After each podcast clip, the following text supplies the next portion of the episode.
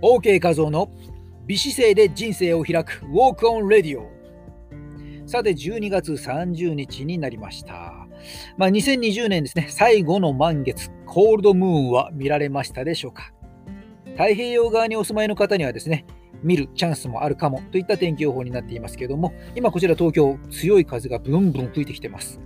まあ、気温がぐぐっと下がってきていますのでね、これからもし天体観測をされるという方はですね、防寒対策も万全にされてくださいね。ちなみに1月の満月のことは何ていうかご存知でしょうか？ウルフムーンでね、狼の月とね、呼んだりするそうです。えというわけで改めて、えウォークオンレディオ、えキーワード、水曜日は人生相談、免疫力、栄養、休養、睡眠、ライフカウンセリング、このあたりからチョイスということで、やはり今回は免疫力ですね。当たり前が当たり前でなくなるという体験を誰もが強いられた1年であったのではないでしょうか。そこで今回はですね、自分でできるコロナウイルス感染対策、え予防策として、え改めて免疫力に注目した人も多いことかと思いますので、免疫力についてお話をしていきます。そもそもですね、この免疫力を保つためにはどうしたらいいか。まあ、危険なのは低体温、過度なストレスの蓄積。まあ、こういったことが原因で起こる免疫力の低下ですね。えこれを防ぐ必要があります。で、ストレスでですね、なぜ、えー、免疫力低下するかというと、まあ、ストレスをね、我々、ストレッサーを受けたときに、こう、ストレスをね、えー、反応が起こり、コルチゾールというホルモンがですね、こう、どんどんと分泌されてきます。すると、えー、持っている免疫が抑制されてしまうとね、こんな働きが起こってくることで、まあ、ストレスをね、蓄積しすぎると免疫力の低下につながってしまうということです。で、これをですね、免疫細胞の立場から言わせると、こんな感じでしょうか。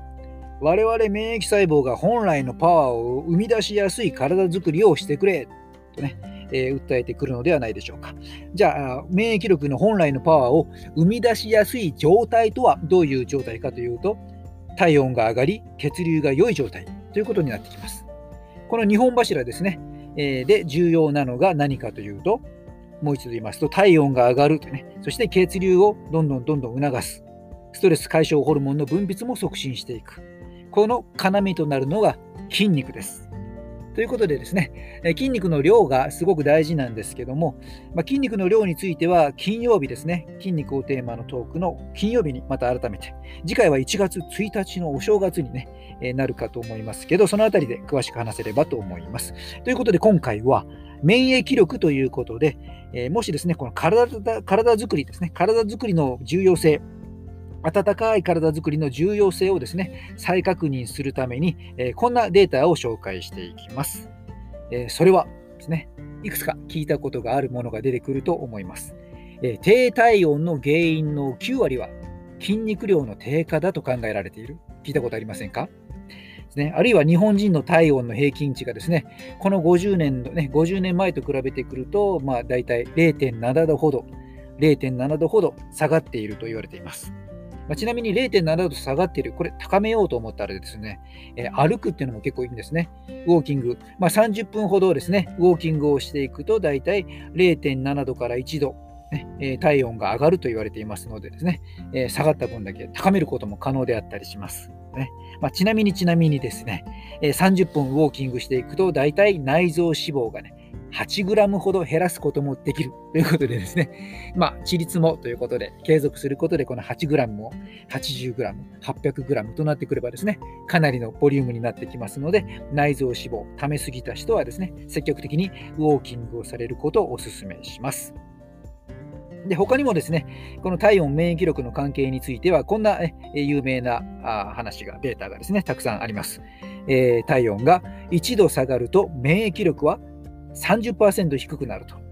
逆に体温が1度上がると免疫力は5、6倍になるとかですね。まあ、こういった話よく出てくるかと思います。あとは35度、低体温で35度になっていると、がん細胞が最も増殖しやすくなるので危険ですよとね。このあたりはよく聞くんではないでしょうか。ね、そしてその先もですね、実は体温が下がっていくとどうなるかというものがね、これあんまりね、話されませんけども、例えばドラマとか映画とか見てるときに、雪山の中で遭難するシーンとかね、出てきますよね。あの時にボワーっとですね、幻覚症状をね、見始めたりしますけどもね、その時の体温がだいたい33度ぐらいになってきていると。で、その先でガッとね、意識を失ってしまうと、これが大体体温30度とね、言われています。まあ、ちなみに27度、これが死体の温度ということですけどね、まあ、誰か測ったんでしょうかね。えー、という感じですけども、まあ、いろいろ詳しいデータですね、えー、こういった体温についての詳しいデータは、沢井製薬さんとか、テルモとか、ロート製薬さんとか、えー、こういったところのホームページなんかにですね、いろいろと出ているので、興味ある人は見てみてはいかがでしょうか。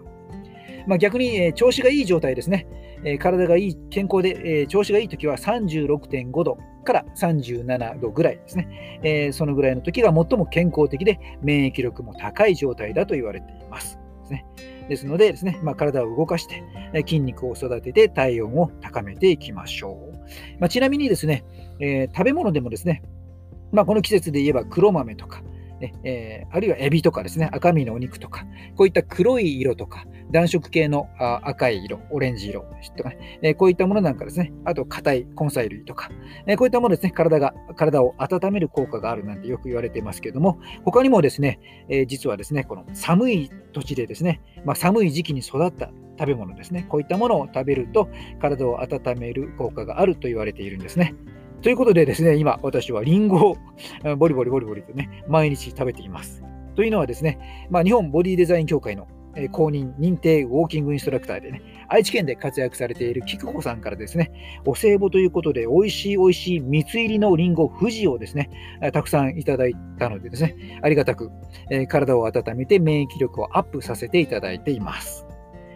で、まあ、皆さんもですね、えストレスの蓄積を防ぐ筋肉不足を防ぐ、この2本をですね、えー、注意をして、えー、ぜひですね、えー、健やかに年末年始をお過ごしください。えということでですね、えラジオ、ね、毎日、基本、毎日放送、毎日配信ですね、え心がけていきますので、ぜひですね、フォローとトークテーマのリクエスト、よろしくお願いいたします。美姿勢で今を歩み、未来を開く、ヘルスコンディショニングコーチの OK 和夫でした。